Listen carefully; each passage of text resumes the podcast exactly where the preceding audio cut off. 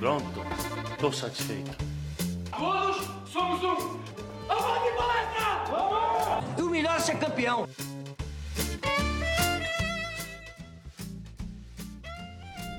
Salve, salve, muito de Análise Verdão, tudo bem com vocês? Sou o Vitor Beratini, estou aqui apresentando mais um podcast pós-jogo da equipe do Análise Verdão. Hoje para falar pela, da vitória de 2 a 0 do Palmeiras contra o Grêmio, um jogo muito bom da nossa equipe.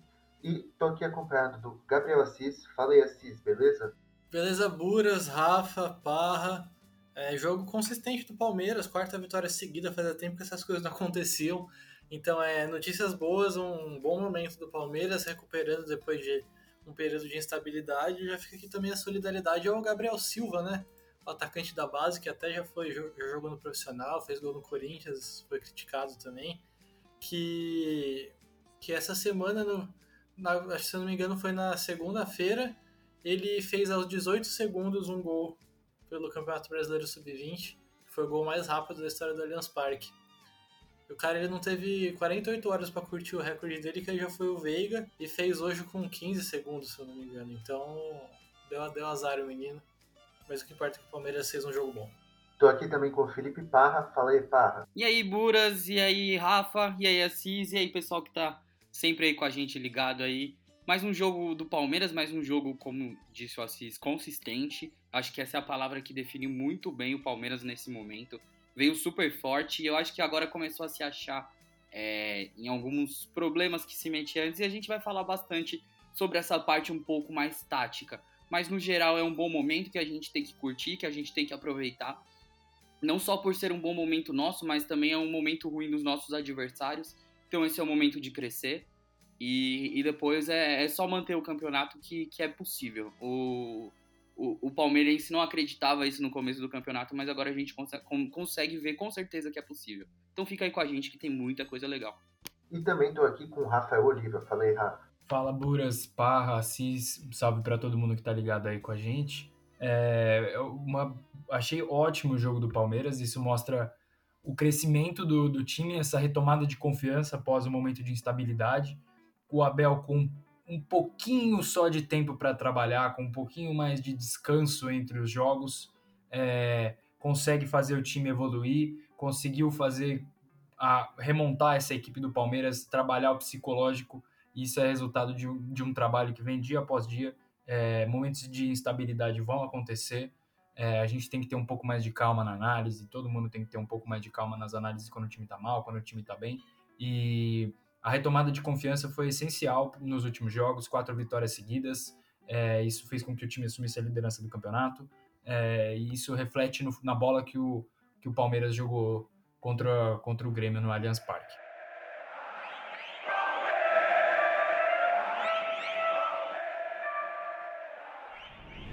Para começar aqui esse podcast, queria que vocês falassem um pouco da escalação do Palmeiras, né? É, a gente teve uma escalação hoje bem interessante, tivemos a volta né, do Vinha e do Gomes, a gente vai falar mais para frente da partida desses dois jogadores em específico. Uma escalação aí que permitia que os jogadores fizessem diversas funções em campo, não é mesmo?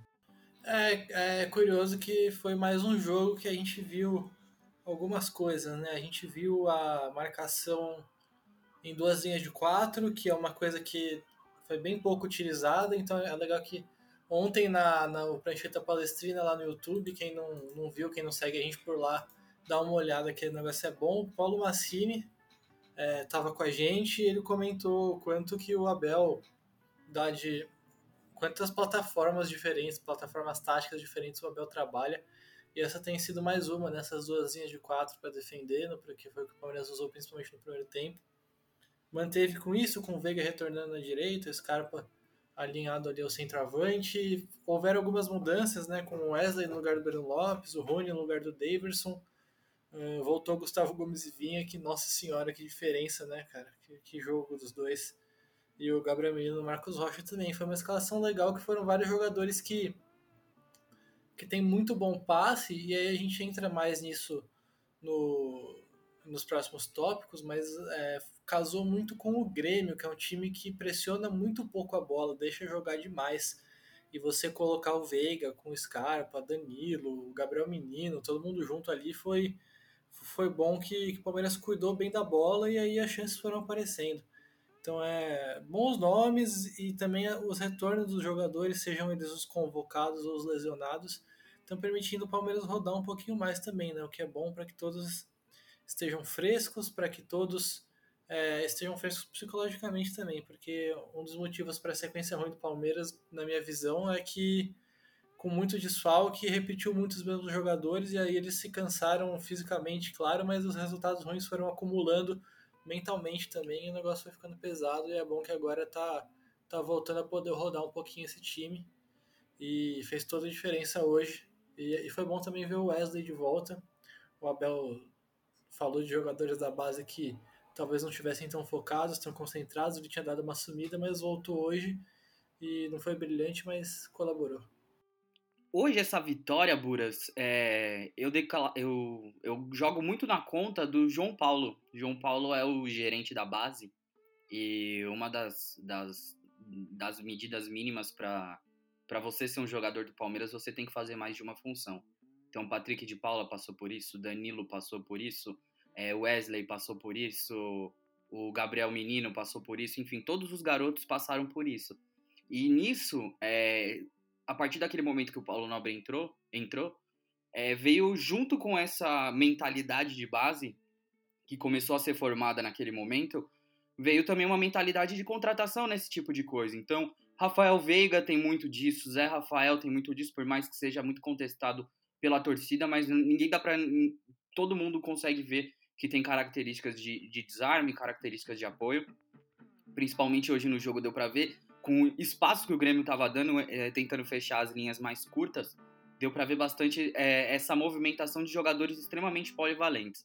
E aí a gente teve um pouco de tudo, como disse o, o, o Abel na entrevista. A gente teve canhoto por dentro, do lado direito, é, é, lateral direito passando nas costas, é, entrando com a perna direita boa, é, infiltração tanto, tanto dos, dos volantes quanto do, dos meias porque o, o, Rafael Veiga fez um papel de, de, de meia ali, ele não, não, não, caía tanto pelo lado, mas nisso que ele abria espaço, entrava um menino por ali. Também quando a bola estava do outro lado, é, o menino entrava na área, então era mais uma opção é, é, de infiltração e isso acabou saindo o segundo gol do Palmeiras, nessa infiltração nas costas é, da zaga ali do Grêmio. Então, uma, um show da análise de desempenho do Palmeiras de, de conseguir prever esses espaços do Grêmio e foi muito rápido, por mais que pareça um gol extremamente sem querer, deu para ver uh, uma mentalidade bem vencedora no time de hoje, assim. E a gente consegue ter, é, ver isso há um tempo já, a gente já tem vindo. Então eu acho que essa questão desses jogadores que também vem é, é, somando, é, que, nem, que nem disse o Assis hoje entrando é, Gomes e Vinha, é de uma diferença brutal. Foi é, coisa que a gente só não fez mais gols porque não quis, né? essa é a realidade. Então um jogo para se guardar no coração do palmeirense. É, eu, eu, eu gostei muito da, da escalação, eu adoro quando o, o Abel implementa esse jogo com jogadores. É, é, é, uma característica de, de alguns jogadores desse elenco do Palmeiras, né? Que ele podem, eles podem exercer diversas funções. Por exemplo, o Rony. Eu, eu queria muito ver o Rony em condições físicas, em condições de jogo, porque nos última, nas últimas partidas ele aparentemente não tinha. É, inclusive ficou fora do banco algumas vezes.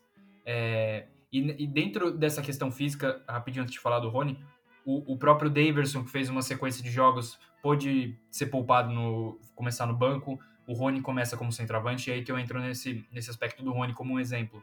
É, eu queria muito ver ele jogando como referência sem ser também no esquema com três zagueiros. Eu não sei nem se a gente pode colocar uma nomenclatura ou, ou colocar, numerar qual foi o sistema de jogo do Palmeiras, mas ele como é, era o atacante mais próximo da área, mas ele saía bastante, ele buscava o lado, isso abria, é, como o Parra destacou, a caminho para a infiltração dos meias, para o Rafael Veiga chegar, para o Scarpa chegar, para o Gabriel Menino chegar. É, então eu gosto muito desse estilo de jogo em que todos eles desempenham diversas funções. E isso só foi possível com os retornos. E com esses retornos, como por exemplo do Vinha, do Gustavo Gomes, o próprio Danilo, que ficou um tempo fora, já voltou nos últimos dois jogos, mas ficou um, um tempo considerável fora também. É, o Rony, enfim, é, são diversos retornos no elenco do Palmeiras, do, dos principais jogadores, ainda que não tenham todos, né? Ainda tem o Dudu, enfim, para voltar mas esses jogadores mais técnicos fizeram, dão um, um, uma subida de qualidade muito grande nessa equipe do Palmeiras.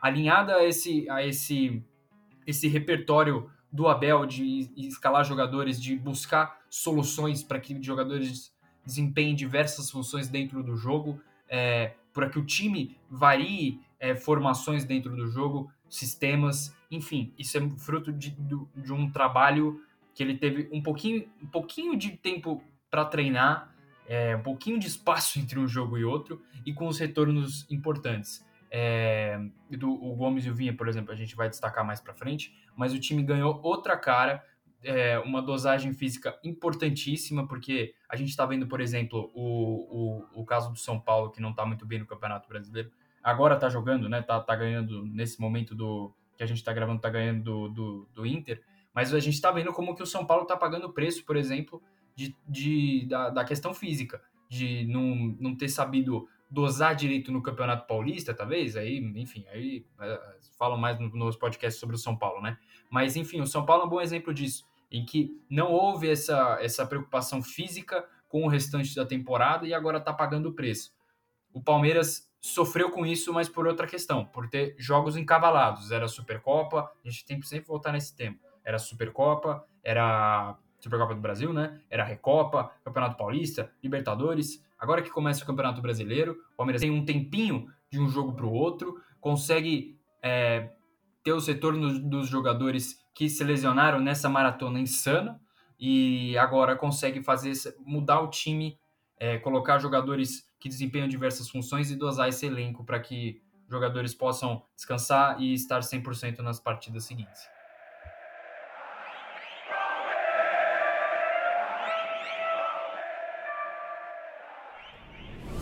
Agora eu queria saber o que vocês acharam do primeiro tempo do Palmeiras, né? É, a gente dominou muito na primeira etapa, criamos diversas chances e conseguimos fazer o 2 a 0 aí antes dos 20 minutos. O que vocês têm a destacar aí desse primeiro tempo da equipe do Palmeiras? Poxa, algumas coisas, né? Algumas coisas. Primeiro que, por mais que, claro, o primeiro gol, a bola ali subiu, foi uma coisa, um gol meio estranho. É, tem, tem os méritos do Palmeiras de ter começado competitivo e atento desde o começo. O Scarpa, é, quando, quando o Jeromel foi tentar afastar a bola, o Scarpa brigou pela bola, reagiu depois de perder, de perder o lance e aí conseguiu atrapalhar. A bola subiu enquanto todo mundo do Grêmio ficou olhando, o Rafa Veiga foi lá e fez o gol. Então é, tem mérito aí e essa competitividade bateu bastante, bateu bastante com, com o que o jogo pedia, porque Acho que o jogo do Palmeiras de hoje encaixou perfeitamente com o Grêmio, que ainda tinha muita cara do, do time do Thiago Nunes, que é, sinceramente era, foi um trabalho bem ruim. É um time que só, só consegue jogar pelos lados do campo, um time que pressiona pouco a bola e que praticamente não tem transição defensiva. E o que, que o Palmeiras fazia? O Palmeiras estava intenso, o Palmeiras reagia bem depois de perder a bola, conseguia evitar de tomar contra-ataque, conseguia é, deixar o Grêmio longe do, do gol do Palmeiras é, e aí fazia aquela zona pressionante, né? Aquela deixa, deixa o Grêmio sair pelo lado do campo, quando a bola chega no lado do campo, é, faz superioridade numérica ali, marca forte e consegue roubar a bola. E foi isso que o Palmeiras fez, e assim o Palmeiras também rapidinho conseguiu ampliar. Uh, então acho que foi um, foi um jogo bem inteligente do Palmeiras, assim, um jogo com a cara do Palmeiras do Abel mesmo, que pressiona, rouba a bola rápido e que sai rápido também com a bola, que sabe, sabe o que fazer, resolve rápido os lances, seja uma bola mais longa, como ocorreu algumas vezes, seja é, trabalhando um pouco mais ali com, na triangulação pelos lados do campo, mas é, resolvendo as coisas rápido, de primeira, de dois toques, trocando muito de corredor, usando toda a largura do campo. É, foi isso que o Palmeiras fez e foi, foi bom, foi bom. Acho que realmente o próprio Abel falou que podia ter feito uns 4, 5 no primeiro tempo, ficou bem barato, inclusive um ponto de atenção aí, porque se pegar o primeiro e o segundo tempo, o Palmeiras desperdiçou pelo menos uns dois contra-ataques que era em superioridade numérica, assim, sei lá, 4 contra 3, 5 contra 3. Então tem que caprichar nesse tipo de lance. O Palmeiras podia ter feito mais, podia ter tido um jogo ainda mais tranquilo, porque o segundo tempo não foi tanto. Mas enfim, é, foi uma atuação totalmente dominante que o Palmeiras conseguia é, roubar a bola do roubar a bola do Grêmio onde queria, que conseguia atrair o Grêmio para jogar do jeito que o Palmeiras queria. e se aproveitou bastante do, dos contra-ataques, já que o Grêmio não pressiona, não volta com velocidade, então é, fez o que quis o Palmeiras no primeiro tempo. Então, é, o primeiro tempo, para mim, pode ser chamado de uma aula do Abel. Por que, que eu falo isso? A gente tinha praticamente todas as questões principais que um jogo precisa ter. E eu, por que, que eu falo isso? A gente tinha um, um ponta que desequilibra, vamos chamar de ponta, né? Que é, que é a, a posição de origem, mas vamos lá, chamar de atacante mesmo. Um atacante ali que, que sabe ser agudo, que tem o, o drible como desconcerto, tem velocidade, que é o Wesley. A gente tinha a velocidade e a força do Rony e a, a, a como ele consegue ali ser, é, ser móvel ali naquela posição de referência.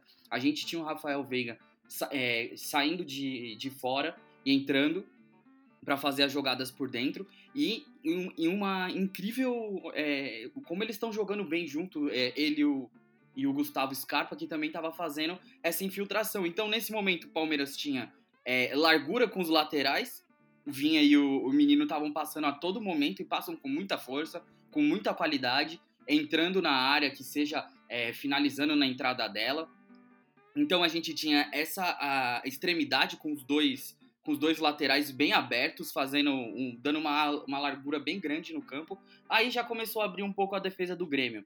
E, e com, com a infiltração e a criatividade que o Gustavo Scarpa tem tido, porque isso não era uma característica voraz do, do Gustavo Scarpa, ele conseguia dar alguns tipos de passe, assim, mas criativo nunca foi bem o dele, é um cara bem definidor, finalizador, mas ele tem tido uma característica e tem tido uma confiança nas enfiadas nas bolas é, de quebra-linha, no último setor ali do campo, nas costas do zagueiro, nas costas do lateral. Então tem achado muito isso e o Palmeiras tem tido infiltração, seja do Rony, é, do, dos volantes, do Zé Rafael, do Danilo, entrando bastante na aula, na área, e, e nisso confundindo a zaga do Grêmio. Então, e, mas a gente tem que bater na tecla que fazer um gol com 17 segundos de jogo já desconcertou completamente um time que já tá bem complicado, que é o Grêmio, que já não, ainda não venceu no campeonato, é, é, lanterna. Então tomar um gol naquele início de jogo desconcertou total o Grêmio e o Palmeiras conseguiu crescer em cima disso, porque a gente já viu várias situações parecidas como essa e o Palmeiras é regredir e tal, mas parece que não é mais o momento. Parece que é um time que, que conseguiu se, se achar, que é um, é um time que está entrosado, Dá para ver muito bem isso na questão de acerto de passe, na questão de, de bola na frente, buscar e assim sucessivamente. E você vê com as substituições também o Palmeiras não cai. É, hoje a gente viu a entrada do Felipe Melo de novo ali para fazer meio que, que um, um, terceiro zagueiro, um volante um pouco mais à frente da área. Também entrou super bem. É, o, o Patrick, que eu acho que entrou um pouco desligado. E o, o Rony estava desligado em campo, assim. Achei ele um, um pouco perdido, assim. Mas fora isso, o time estava conseguindo, mesmo com essas, com essas questões, o time estava conseguindo envolver completamente o Grêmio e o primeiro tempo foi uma machadada na cabeça deles. Começar falando, pegando um gancho, um gancho legal que o Parra, que o Parra puxou, do, sobre o Veiga, né? A gente é, destacar a, a atuação dele a gente tá falando do primeiro tempo, mas ele jogou bem o jogo inteiro, né? O Veiga foi, fez uma partida impressionante, fez gol, puxou contra-ataque, é, driblou bastante, ele tentou cinco dribles e acertou quatro. Nunca vi o, o Veiga driblando progressivamente, assim, né? É, eu achei uma partida impressionante do Veiga. E teve gente falando que o Veiga e o Scarpa juntos não davam certo, produzindo conteúdo nesse sentido. Mas não analisava, por exemplo, que o Veiga estava fazendo uma função muito diferente do que a que ele fez contra o Grêmio. Contra o Grêmio, é, ele jogou mais, mais caindo pela direita. No segundo tempo ele recompunha pela esquerda, mas majoritariamente ele jogou ali pela direita, principalmente no primeiro tempo. É, e eu imaginei que ele nunca fosse dar certo nessa posição, porque o, na, na gloriosa época do Luxemburgo, o Luxemburgo queria, queria porque queria que o Veiga jogasse ali. Ele nunca rendia. Eu, eu confesso que eu não acreditava que ele pudesse render jogando nessa posição. E o Abel, treinador é, que até destacou isso na coletiva, que a gente conseguiu pegar um trechinho ainda antes de começar a gravar, que ele tem que procurar soluções dentro do elenco na falta de um, de um ponto que ele queria para essa posição. E somou-se a isso a vontade do Veiga e a vontade do treinador. E esse ele, ele foi categórico em destacar. da, deu, deu na partida no primeiro tempo, no segundo tempo também, mas do, do Veiga. Então, essa, essa história de que o Veiga e o Scarpa juntos não, não podem dar certo, como é que você vai tirar os dois? O, o, o Veiga tá, tá, tá sendo é um dos jogadores mais regulares para mim na temporada. O Scarpa vive um momento iluminado. É, e o Abel tá mostrando que sim, eles podem jogar juntos. E o Veiga fazendo uma função mais próxima do gol. Talvez por, por isso que né, a, as estatísticas ofensivas dele tenham caído um pouco nas últimas, nas últimas partidas. Ele estava jogando praticamente como segundo volante, fazendo saída, ajudando um pouco mais ali na saída de bola, enfim. É, então, esse é um ponto a se destacar. Mas eu achei que nesse primeiro tempo o, o, o Palmeiras voltou a fazer aquilo que o, que o Abel é, coloca nos times dele, que, que são as melhores coisas que é a, a, pressão na bola, impressionante a intensidade do Palmeiras que não deixava o Grêmio respirar logo no começo do jogo. Tá, o jogo se desenhou de uma maneira favorável, com o gol saindo aos 40 segundos, mas por que, que ele fez dessa forma? O Assis destacou perfeitamente. Qual é, o, o, Palmeiras teve muito mérito de, de, de, pressionar essa bola no comecinho. O Scarpa reagiu bem e, e essa pressão aí que a gente não estava tendo muito naquele momento de instabilidade, também colocando na, nessa conta a questão física. É, o Palmeiras intenso, é, roubando muita bola no meio de campo, é, pressionando bem o Grêmio e aproveitando muito bem os espaços deixados pelo Grêmio. O, o, o Palmeiras, um dos principais problemas da, da equipe, por exemplo, no, no jogo contra outra equipe da, contra outra equipe gaúcha, contra o Inter, é, foi a precisão no acerto de passe. Foi, foi baixíssimo na, naquela partida. Se, se, se eu não me engano, foi em torno algo de 70 e poucos por cento no primeiro tempo, 60 e poucos no segundo, mas foi nessa faixa. O Palmeiras, nesse primeiro tempo, acertou 88% dos passes. Então, isso também se deve a, a, jogadores com uma boa qualidade técnica em campo, com retornos importantes. O Palmeiras é outro time com o Gustavo Gomes, com o Vinha, com o Gabriel Menino também, que estava disponível, mas você coloca ele junto com esses jogadores e no, no esquema que favoreça ele também, que se tire o, o, o, melhor do jogador, ele é muito mais técnico do que os, do que os substitutos dele, o Marcos Rocha e o, e o Mike. É, então, é, esse, esse aumento no acerto de passes fez com que o Palmeiras conseguisse trabalhar muito bem essa bola no pé. Inclusive, o Palmeiras teve uma coisa que não é recorrente, que teve mais posse de bola, não que isso seja tão relevante assim, é, teve 52% a 48% do Grêmio, mas isso desenha como esses jogadores técnicos estavam em campo, sabendo os movimentos, é, acertando os passes e, e aproveitando muito bem os espaços deixados pela equipe do Grêmio que está é, que tá passando por um péssimo momento no campeonato. O Palmeiras não tem nada com isso, pressionou, foi intenso, acertou os passes e saiu barata é, esse primeiro tempo, principalmente. A questão negativa que a gente pode destacar, que aí no, no Abel não entra em campo e não chuta, né? Que o Palmeiras teve chances claríssimas de, de fazer três, de fazer quatro. É, teve, foram cinco finalizações no gol no, no, nesse primeiro tempo, chances dessas cinco, quatro foram grandes oportunidades. É, então, acertar um pouco mais essa tomada de decisão, esse chute, e também é, não desperdiçar algo, o Assis destacou bem. Apesar desse aumento da porcentagem de, de acerto de passes é, em relação a, por exemplo, o jogo contra o Inter, não estou nem colocando o jogo do esporte na conta, porque o, o, o, Palmeiras, apesar de ter um bom índice naquele jogo também, o gramado não, não, não proporcionava um jogo de, de troca de passes, né? O, o, o que pecou um pouco mais foi essa tomada de decisão no último passe.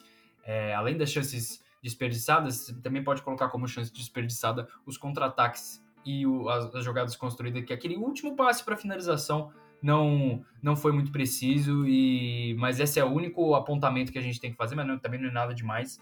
É, então acho que assim o Palmeiras construiu a vitória para o jogo inteiro.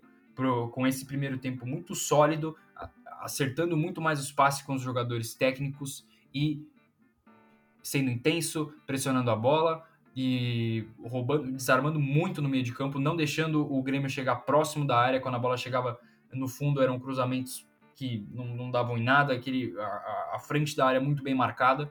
E assim foi construída esse grande primeiro tempo do Palmeiras contra o Grêmio.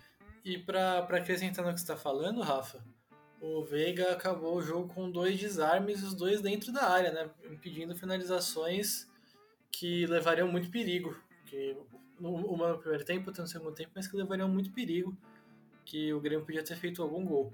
É, e é legal que você destacou o papel defensivo dele, porque ele tem jogado como meia-direita nesses últimos jogos e tem voltado é, como meia-direita mesmo, para acompanhar a lateral, aquela coisa toda, mas é.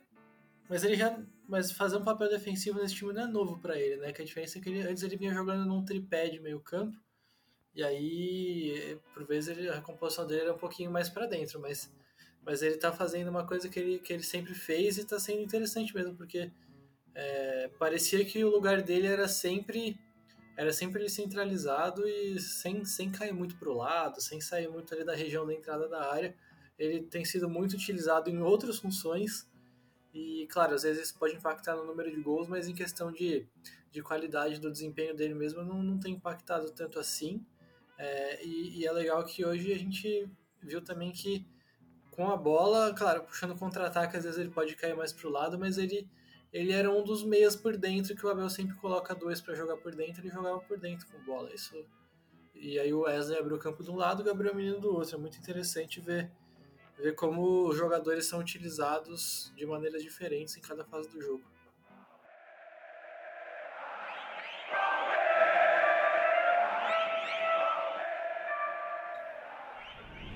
Bom, agora falando um pouco da segunda etapa, né? No segundo tempo a gente não é, conseguiu fazer mais gols, o placar se manteve, a equipe até deu talvez uma desacelerada, mas diferente de muitas partidas que a gente vê do Palmeiras, a gente melhorou com as alterações, né? A gente teve a entrada do Breno Lopes inicialmente, depois entrou o Rony e por fim Felipe Melo, Mike e Patrick de Paulo, é, e saíram ao, nessas, ao longo das cinco substituições Wesley, Rony, Zé Rafael, Menino e Scarpa. Vocês acharam mesmo que as alterações melhoraram? o time e o que vocês acharam do segundo tempo do Palmeiras? Melhoraram sim, melhoraram sim, é, não só pelos nomes, mas pelas características dos jogadores, né? A gente o tempo inteiro reclama aqui do elenco Palmeiras, fica apontando carência e elas continuam existindo, né? Porque os resultados estão vindo agora que, que a gente vai deixar de apontar o que podia ser melhorado. Mas é.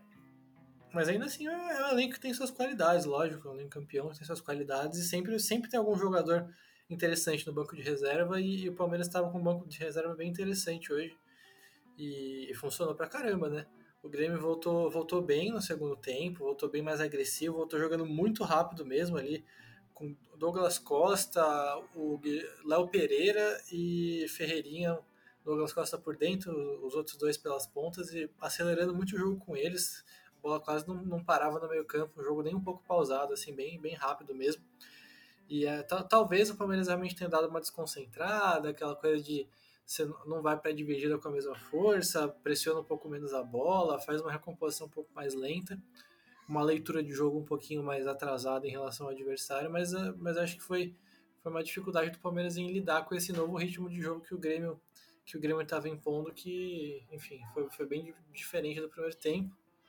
E mas mas aí o, o Grêmio estava ameaçando, estava ameaçando, o Douglas Costa começou a aparecer no campo inteiro, se mexer bastante e, e conseguia dar sequência nas jogadas, e aí o Grêmio começou a ameaçar, mas a única chance clara, é importante isso, que a única chance clara foi no erro individual do Luan, que ele dominou uma bola errada ali e quase entregou um gol. Mas é porque de resto o Grêmio chegava perto, até frequentava a área do Palmeiras, mas finalização que exigisse muita coisa do Jailson, não foi tanto. A área estava sempre bem protegida, muito graças ao Gustavo Gomes. É, mas o que acontece com o Grêmio jogando tão rápido e tão pelos lados assim, quando o time está jogando em duas linhas de quatro, fica mais difícil marcar isso, né? Aí o Abel precisou corrigir. Primeiro entrou o Breno Lopes no lugar do Wesley, porque o Wesley não, não tem na recomposição grande, uma grande virtude. É, o Breno Lopes entrou, inverteu, o Rafael Veiga saiu da direita, veio para a esquerda, continuou ajudando na recomposição enquanto do outro lado o Breno Lopes fazia aquele ala, né? Na maior parte do tempo ele voltava até o final para compor linha de 5 na defesa, e aí tinha entrado o Mike no lugar do Marcos Rocha também, aí o Mike vinha para dentro para formar trio de zaga com Luan Gomes, e aí o Palmeiras começou a lidar melhor com, com essa largura do campo, depois entrou Felipe Melo e Patrick para para formar uma trinca, né, com, junto com o Danilo, e aí ficou ali três jogadores que sabem jogar muito bem com a bola nos pés, mas também são volantes, né? Então eles marcaram bem, conseguiram dar, deixar o meio campo do Palmeiras melhor ocupado, pressionando um pouquinho melhor, a, a entrada da área mais protegida e, e, mais combativo também. E aí o Palmeiras voltou a, controlar o jogo na segunda metade do segundo tempo, vamos dizer assim, tanto que até a partir dali começou a ter contra-ataque a rodo, né? O Breno jogou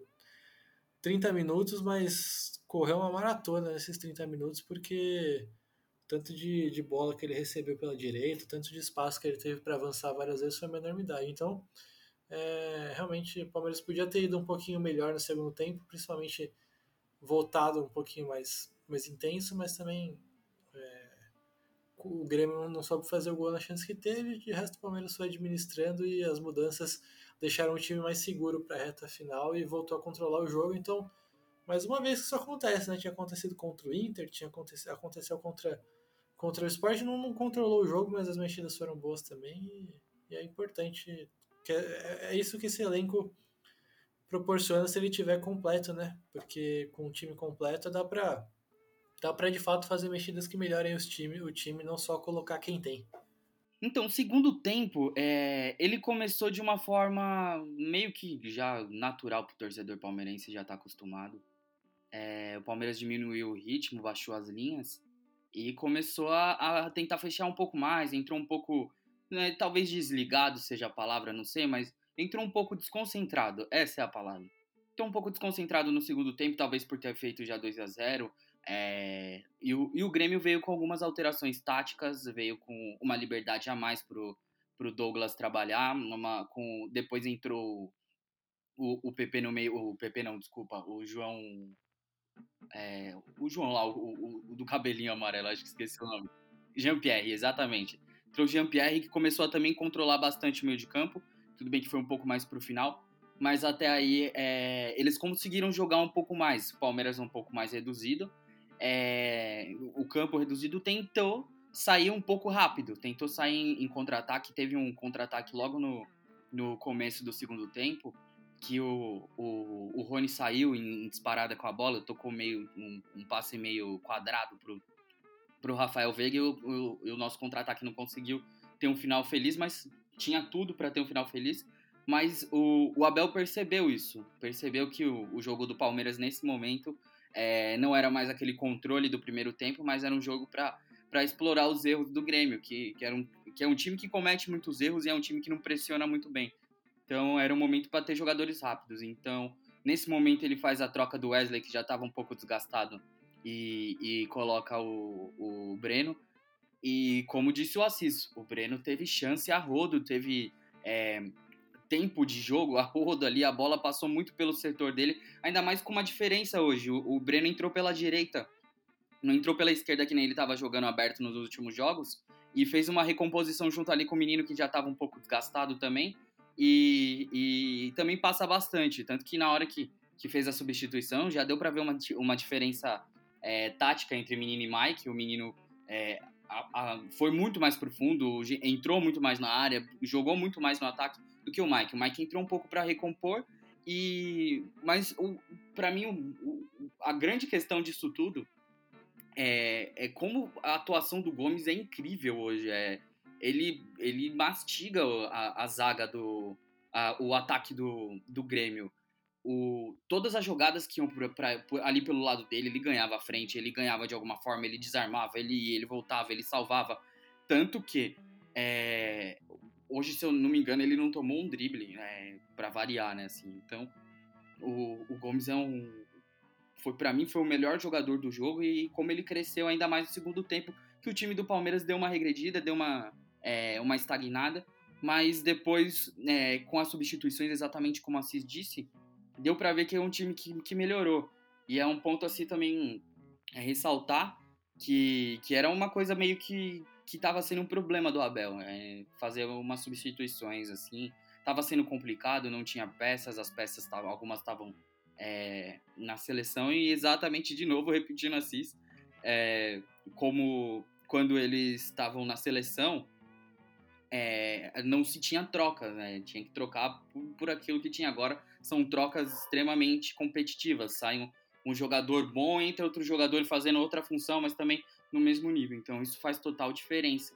Para o Palmeiras ter tido esse segundo tempo não tão bom quanto foi o primeiro, tão domínio, tão em cima, tão apertando, mas é, foi um segundo tempo também consistente, que para mim é, é, a palavra do jogo, consistência.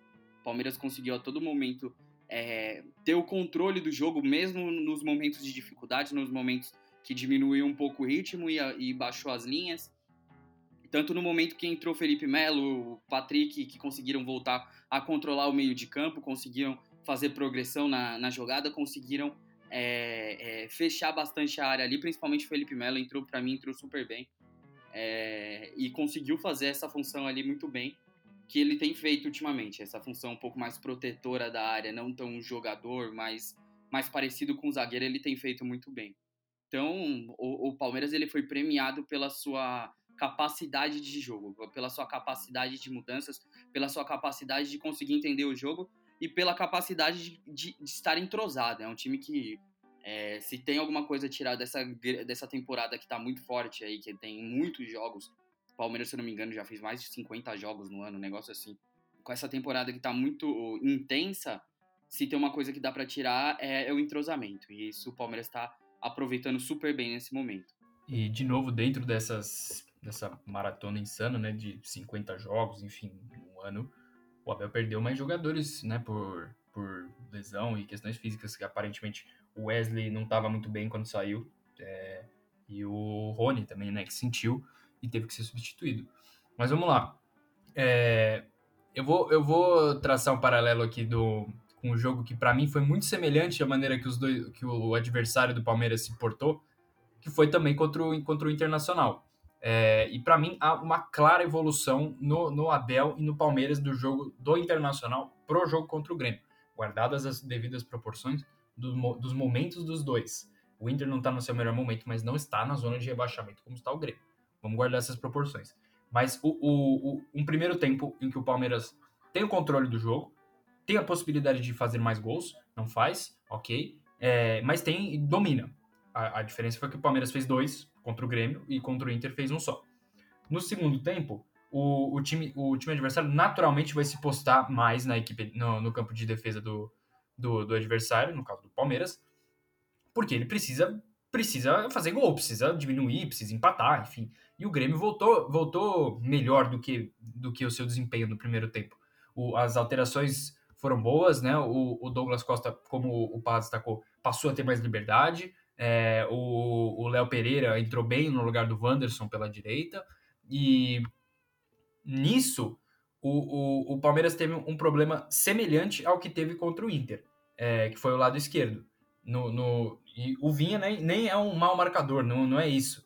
Mas para mim, o ponto daquele jogo, traçando um paralelo com esse, era a recomposição do, do, do jogador que, que atua mais no meio de campo por ali, é, que é o Zé Rafael. O Zé Rafael, na, na, naquela partida contra, contra o Inter, visivelmente não, não, não, não cobria, não, não fazia uma dobra de marcação ali junto com, no, no caso, o Renan, né, depois o Vitor Luiz. E, e, e, onde que eu quero chegar com isso?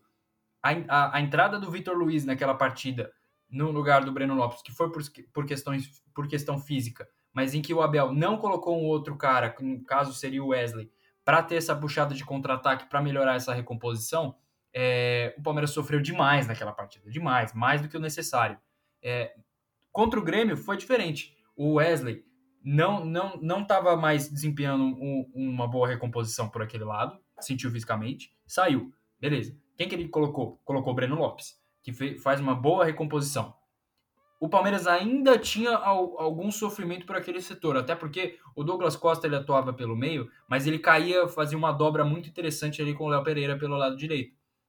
E o Palmeiras sofria, era as, as melhores. Sofria assim, né? Não foi um grande sofrimento, mas as melhores oportunidades do Grêmio surgiram por aquele setor. E aí, com o que, que o Abel fez? Ele não colocou o. o não, não fez a mesma coisa que ele fez contra o, o Inter. É, ele corrigiu o que precisava ser corrigido, que para mim é o, era o ponto essencial, que era a saída do Zé Rafael. Ele coloca o, o Patrick de Paula, depois ele, ele coloca junto também, logo depois da saída do, do, do Wesley para a entrada do Breno Lopes, vem aí o, o, o, Patrick de Paula, vem o Felipe Melo, e esses jogadores preenchem muito bem o meio de campo, muito bem. O, o, o Grêmio praticamente parou de atacar, parou, o Palmeiras parou de, de ter algum sofrimento por aquele setor. Então, há uma clara evolução no, no, no, nas, na, na, na, na forma que o Abel pensou a partida e, e isso passa pelas alterações. Quando, quando as altera o, o, segundo tempo mais seguro, a partir da segunda metade, passa diretamente pelas escolhas certas, é, ao meu ver, do que o Abel fez para a partida. Tanto que ele corrigiu o que precisava ser corrigido e não, não criou outros problemas com essa correção como foi o que aconteceu com o Internacional, que ele chegou a corrigir o lado esquerdo e criou outros problemas por outros setores.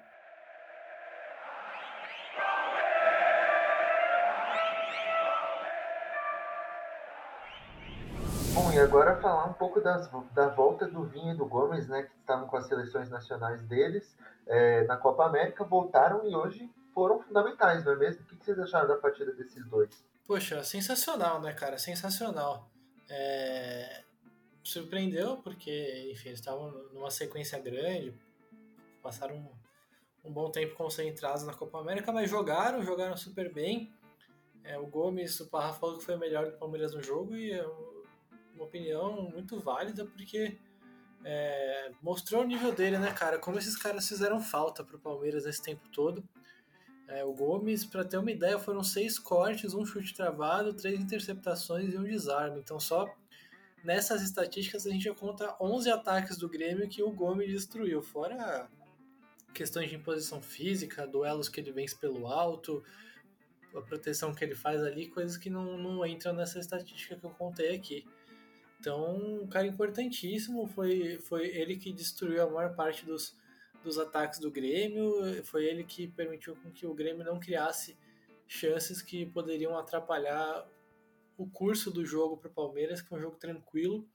E foi tranquilo porque quando o Grêmio chegava, o Gomes estava lá para para destruir, né, cara? É uma, uma imposição gigantesca mesmo. O cara vai bem em todos os fundamentos. Não tem nem, não tem nem o que falar, cara. Impressionante o jogo dele. É, foi bem nos passes também, acertou 49 de 54. Duelos ele ganhou 6 de 9. Então, pô, baita partida dele, voltou daquele jeito. E e, enfim, é, é, o pilar do Palmeiras, cara. É o pilar do Palmeiras, um dos maiores zagueiros da história do clube. Não tem muito mais o que falar. Sobre o Vinha, achei muito bom que ele deu assistência, porque ele perdeu o pênalti na eliminação do Uruguai na Copa América, já ele saiu chorando de campo. E aí já falaram que, poxa, ele é um cara que vai voltar sem confiança. Ele já tinha sentido muito a perda da Recopa, que ele foi expulso, fez psicólogo por causa disso, inclusive. É, e aí, com 15 minutos do retorno dele, já deu uma assistência fantástica pro Gabriel Menino. Teoricamente, ele seria o cara da saída de três hoje, mas ele ia vendo espaço, ele ia avançando junto. E, e pô, jogo muito bom, jogo muito bom dele também. Ele também é muito bom em cruzamento, ele é, sabe fazer bem as ultrapassagens e defensivamente também é ótimo no combate, ótimo pelo alto. Hoje ele foi muito bem, e é, é bom, inclusive, exatamente porque antes dele ir para a Copa América ele não estava jogando bem, né? E agora ele demonstrou um bom jogo, num bom nível. É claro que, que ainda tem três datas FIFA no segundo semestre e que a permanência do Vinha para o resto do ano também não é certa. Mas independentemente disso, o Palmeiras pode contar com eles agora e vão ser fundamentais, especialmente daqui a uma semana, quando o Palmeiras volta a disputar a Libertadores. É, eu já me adiantei lá no, meu outro comentário lá sobre o melhor do jogo e, Gomes é indiscutível. Mas eu vou começar pelo Vinha porque quero deixar o melhor pro final. não que o Vinha não seja importante, pelo contrário, mas é que a partida do Gomes para mim é, é, coisa de almanac na, na história dele no Palmeiras, na história dos jogos dele. Mas enfim, eu me aprofundo mais no Gustavo um pouquinho mais pra frente. Mas o Vinha é, é, é incrível, né? Como você com todo respeito ao Vitor Luiz, ao jogador Vitor Luiz, é, alguns vão ter sua, suas opiniões sobre ele, eu tenho as minhas, mas é um jogador que já foi importante pra gente, a gente tem que ter respeito. Porém, é, isso até com voltando a falar todo respeito, mas a diferença que é quando tá jogando o Vitor e a diferença que é quando tá jogando o Vinha, a força, é, a, a, a imposição física, como disse o Assis, é, a, a, forma como chega no ataque, a forma como cruza, a forma como agride. Eu acho que ele é, é, é uma das principais características dele. É um, é, um, é um lateral com muita agressividade, é um lateral com muita força. Então, isso já é soma para o Palmeiras. É, é, é, um ponto ali que antigamente tinha que colocar, por exemplo, o Breno Lopes pela esquerda para ele fazer essa função de atacar um pouco mais aquele espaço. Agora a gente tem o Vinha fazendo isso. O Vinha ele consegue, é, com os quatro ou cinco pulmões que ele tem, ele consegue apoiar e voltar a tempo de uma recomposição.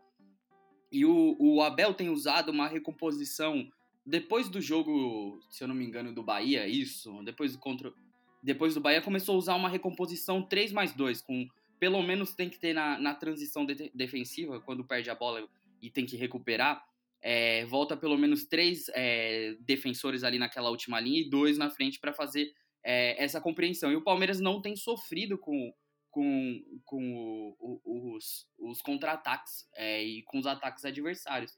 Isso já é uma característica que tem vindo de outros jogos, mas aí agora eu vou entrar na questão Gustavo Gomes. É, o Palmeiras já é uma, uma zaga, por mais que não estava 100% confiável, a gente já conseguia ver, principalmente nesse último jogo é, contra o esporte, a gente foi super bem na zaga, foi movimentos super legais.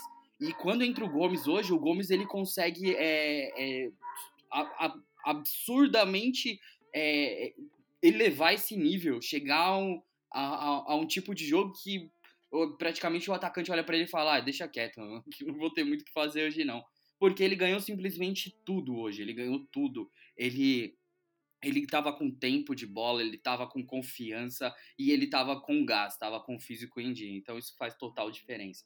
E esses jogadores, esses dois jogadores, eles desequilibram quando eles estão é, na sua grande forma física. E, e para você ver como potencializou o jogo de jogadores que não estavam fazendo grandes jogos, como por exemplo o Zé Rafael, não foi um destaque do jogo nem nada, mas em nenhum momento fez um jogo ruim, foi um jogo que que prejudicou a gente. É, Gabriel Menino, isso não tem nem o que falar. O jogo do menino hoje foi ótimo, foi um jogo completamente diferente. E eu não vou falar a culpa do Gomes do Vinha que o, que o Gabriel Menino jogou bem, não. Mas a, a tranquilidade que esses jogadores trazem por alguns setores fazem ter espaço por outros setores. E o, o Vinha é um jogador que preocupa a, a zaga adversária naquela passagem dele pelo canto. E isso traz, traz espaço e oportunidade para outros. O Gabriel Menino entrou é, é, num espaço que tinha por causa que a, a, a zaga a zaga do Grêmio estava preocupada com, com a investida do Vinha ali pela esquerda. Então, é, é, é tudo uma soma de, de fatores que, que só agrega para o Palmeiras. É, o, o, o Parra e o Assis destacaram muito bem os desempenhos individuais e eu vou destacar também que eu acho uma pena para o torcedor palmeirense e para o futebol brasileiro. É, a gente vê tão pouco uma dupla de laterais como Vinha e Gabriel Menino atuando no mesmo jogo. Porque no Campeonato Paulista não foi, não foi assim. É, o Gabriel Menino não estava vivendo um bom momento, é verdade, mas ele passou por um momento de lesões. O, na final do Campeonato Paulista não foi assim também. O menino estava voltando, o Vitor Luiz estava no. Enfim, isso é discussão passada. É, começo do Campeonato Brasileiro, é, último jogo da fase de grupos da Libertadores, jogam os dois juntos. A gente vê uma, um, um nível técnico sendo elevado em, na enésima potência com o Gabriel Menino com o Vinha, cada um de um lado, é, na, no jogo contra no jogo contra o time peruano lá, é, no, no último, na, na fase final da fase de grupos da Libertadores e contra o Flamengo, que embora tenha sido um, o, o Palmeiras tenha perdido, os dois não O Vinha não fez uma partida brilhante, o menino também não, mas os dois juntos é, têm um desempenho muito melhor do que os seus respectivos é, substitutos. Logo depois, o menino vai para a seleção olímpica, o Vinha vai disputar a Copa América com o Uruguai, só voltam agora e de novo o Gabriel Menino vai para. Foi o último jogo dele, né? Contra o Grêmio, se eu não estiver enganado. É, foi o último jogo dele antes da, da Olimpíada, vai se apresentar para a seleção. E de novo estaremos sem essa dupla que, sem dúvida nenhuma, são os melhores laterais que o Palmeiras tem. Não é à toa que o Gabriel Menino é convocado para a seleção, para a seleção, seja de base, seja a seleção olímpica, já foi convocado para a seleção principal. É, não é à toa que ele é, e não é à toa que o Vinha titular da seleção uruguaia cogitado por diversos times europeus. Então é, é, é, um pecado não ter esses dois juntos de novo, por calendários, enfim, discussão de Olimpíadas, o Palmeiras deve ou não liberar os jogadores. É, enfim, mas também, é, e falando sobre, o, sobre o Gomes, é, o desempenho individual dele é um absurdo, né? Só, só, a presença do Gustavo Gomes ali já dá uma tranquilidade enorme para a defesa do Palmeiras. No Campeonato Brasileiro, o Palmeiras sofreu gols em quase todos os jogos, se eu não me engano, só contra o Sport tinha sido um jogo que o Palmeiras não tinha levado gols. E curiosamente, não, o Gomes tinha feito uma partida né, contra o Flamengo. Curiosamente, ele estava ausente em todo esse tempo. E não é que o Palmeiras dependa do, única e exclusivamente do Gustavo Gomes na sua defesa para ter um sistema sólido. Não, a defesa do Palmeiras foi desconfigurada durante esse, esse começo de campeonato brasileiro. O Luan se machucou, veio de uma sequência insana de jogos. O Renan estava desgastado, foi uma sequência insana de jogos também. O Kusevich estava machucado e estava voltando de lesão, fez dois jogos péssimos. É, o, o Alain Imperior é, não ficou, não renovou o contrato, o Felipe Melo teve que jogar ali. O Vitor Luiz estava num momento péssimo, é, apesar dele não ser brilhante tecnicamente, ele ainda estava, somado a isso, ele estava num momento técnico muito ruim. O, o Marcos Rocha voltou posteriormente, o Mike vinha sendo titular. Então a defesa inteira foi desconfigurada, inteira. Por isso, por esses motivos, o Palmeiras vinha sofrendo gols de forma seguida nos jogos. Com os, os jogadores como Gomes, como Vinha de volta, todo o sistema defensivo cresce. O, o, o, próprio Jailson ganhou, ganhou ritmo de jogo, calou minha boca, inclusive, achei que o Jailson não, não ia voltar a jogar bem pelo Palmeiras, é, tá, tá vindo muito bem. E o, o, a prova disso é o desempenho do Luan, que apesar de matar o torcedor, o torcedor do, do Palmeiras do coração com aquele excesso de confiança que ele ganha quando joga com o Gomes, tentou dar um drible ali, quase que o Palmeiras sofre o gol, naquela uma jogada patética. É, o, o Luan, junto com o Gomes, tiveram 68 jogos, 41 vitórias, 19 empates, só 8 derrotas, quase em torno de 70% de aproveitamento. Então é absurdo como os jogadores de boa qualidade em forma física. O Abel destacou isso na coletiva também. O Gomes e o Vinha estavam muito mais frescos que todos os outros, do que o Renan, do que o próprio Luan, do que o Kusevich, do que o Marcos Rocha, que vinha jogando todos os jogos ali pelo lado direito. Né? Aí, no caso, o Gabriel Menino que entra. Então, jogadores de boa qualidade técnica, coisa que todos nós destacamos no, falando da escalação, jogadores de melhor qualidade técnica e bem fisicamente. Isso faz toda a diferença para o jogo do Palmeiras ter crescido e, os, e as potencialidades né, do, do, do jogo individual serem, serem é, visíveis para todo mundo ver.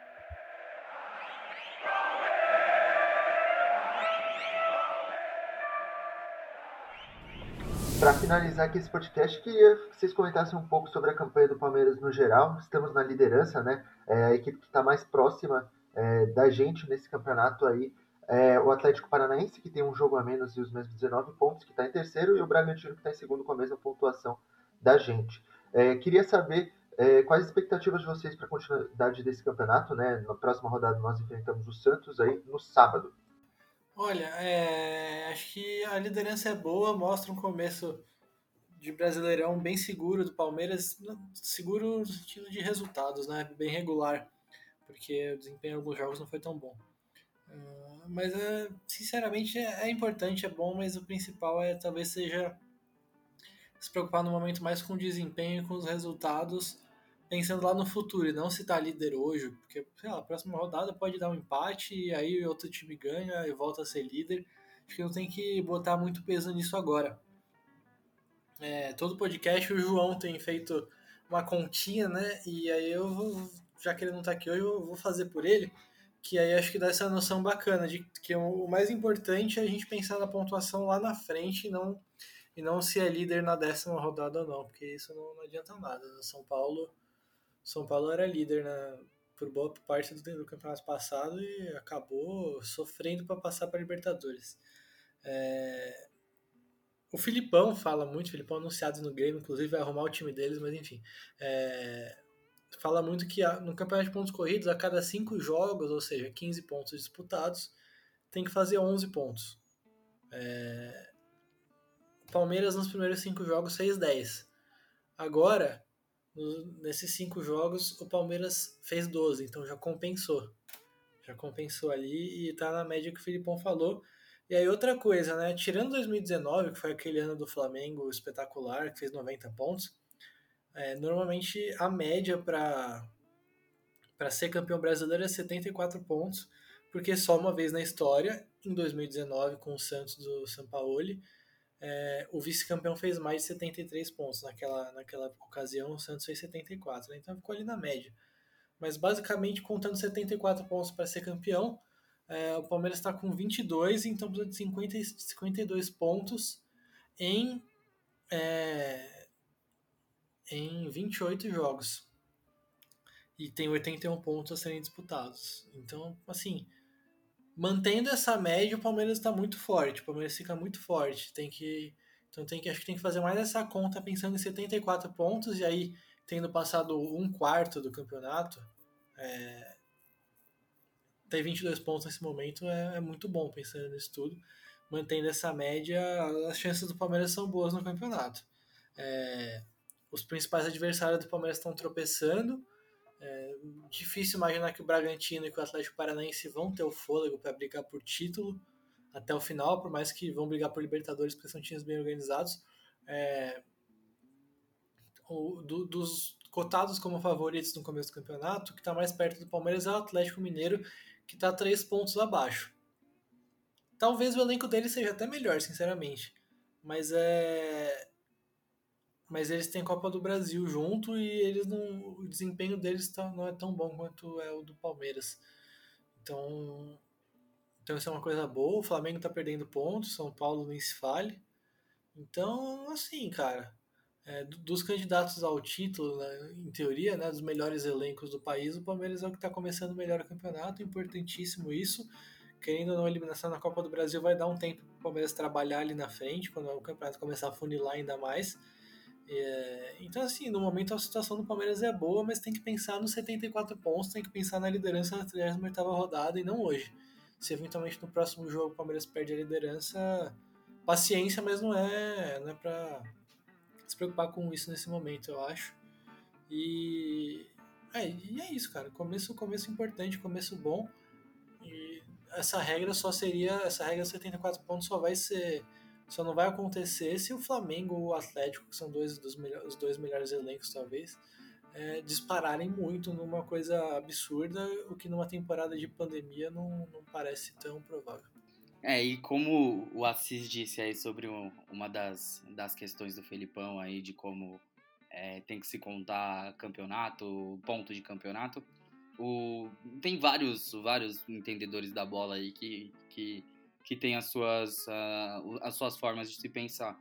Eu gosto muito da do Guardiola, que ele diz que o campeonato você ganha ele nos últimos oito jogos, nos últimos dez jogos, mas você é, é, não perde ele, você vai perder ele nos últimos dez, nos primeiros 10 jogos.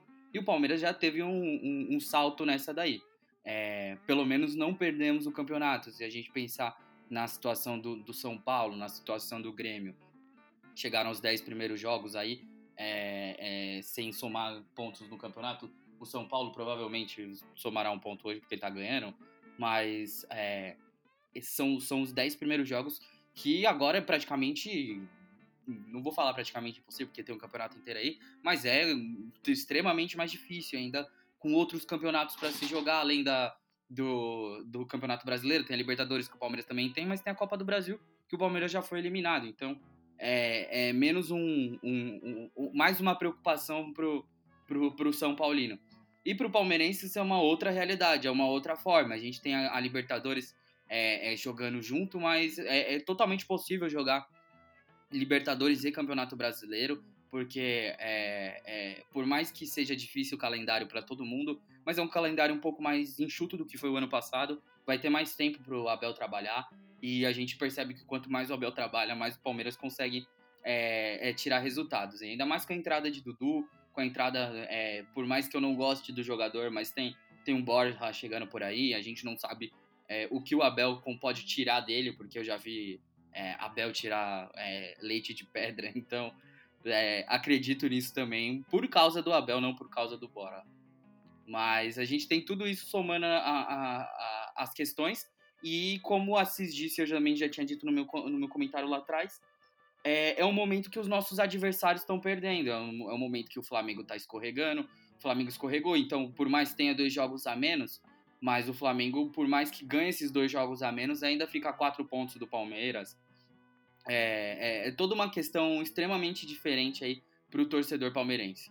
Essa liderança eu acho que é o resultado de um, de um trabalho, como eu já destaquei algumas vezes nesse podcast, posso estar parecendo repetitivo, mas de um, de um pouquinho de tempo que o Abel teve para trabalhar, que ele conseguiu contornar muito bem.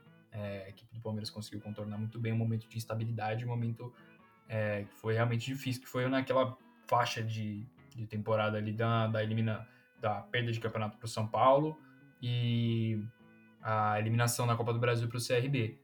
E essas quatro vitórias consecutivas mostram um Palmeiras muito consistente, fazendo com essa consistência vem as vitórias, com as vitórias vem a, vem a confiança, e com isso tudo somado, com o tempo de trabalho, vem um, um, um jogo como, contra, como essa partida que o Palmeiras fez contra o Grêmio, que é que você vê que está visível que, que o time evoluiu, que o time jogou melhor do que vinha jogando em algumas outras partidas. Então, com isso se cria um time campeão. E acho que é essencial também, como os colegas destacaram, aproveitar o momento em que os adversários não estão na melhor fase.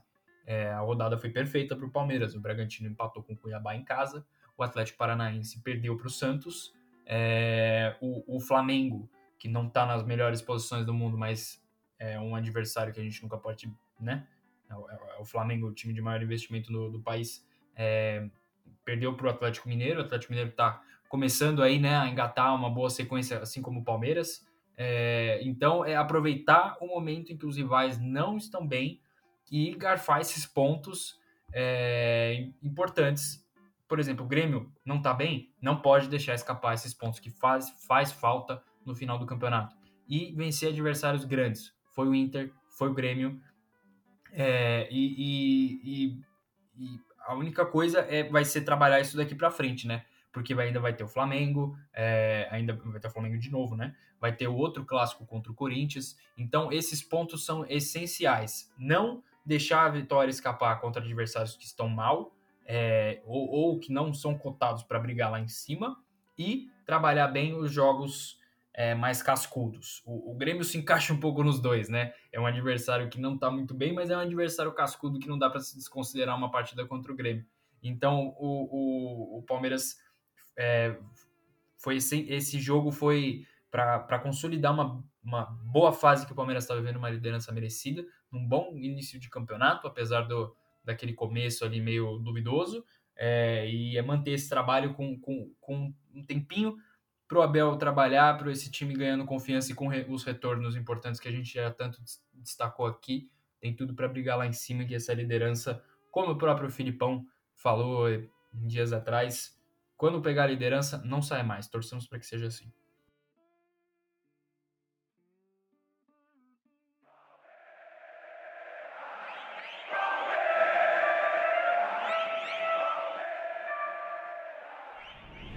Bom, ouvinte do Análise Vedão, por hoje é só. Obrigado a todos que escutaram até aqui. Agradecer primeiramente a participação do Gabriel Assis. Valeu, Assis.